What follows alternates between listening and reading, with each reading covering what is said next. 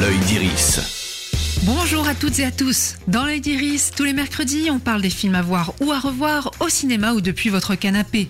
Et qu'on se le dise, ce n'est pas parce qu'on reste au chaud devant un écran à la maison qu'un tas de frissons ne peuvent pas nous parcourir les chines. La preuve avec un nouveau venu sur Netflix, le téléphone de Mr. Harrigan. Adapté d'une nouvelle de Stephen King avec Donald Sutherland et le jeune Jaden Martell, ce thriller horrifique suit Craig, un adolescent harcelé au collège qui a pris l'habitude d'échanger par téléphone avec un vieil homme vivant reclus dans un manoir. Lorsque le vieux monsieur décède, Craig continue pourtant à recevoir des appels depuis le smartphone de son ami. Sauf que le dit smartphone est enterré avec lui, six pieds sous terre.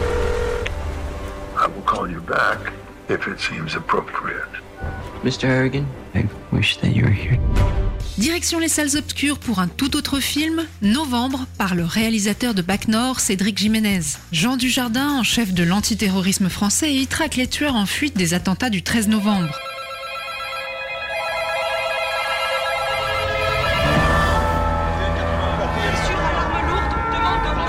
Dans le 10e arrondissement, des rues, les rues, donne-moi les rues. Et Louise est en ligne avec la PP. Reste au bureau, il te regroupe tout le monde. Il y a une équipe au Stade de France et l'autre dans Paris, ça a tiré Rubichat au Carillon, rue de la Fontaine-Oran. Séverine, tu pars au Stade de France avec ton équipe. Les terroristes sont entrés au Bataclan, en plein concert.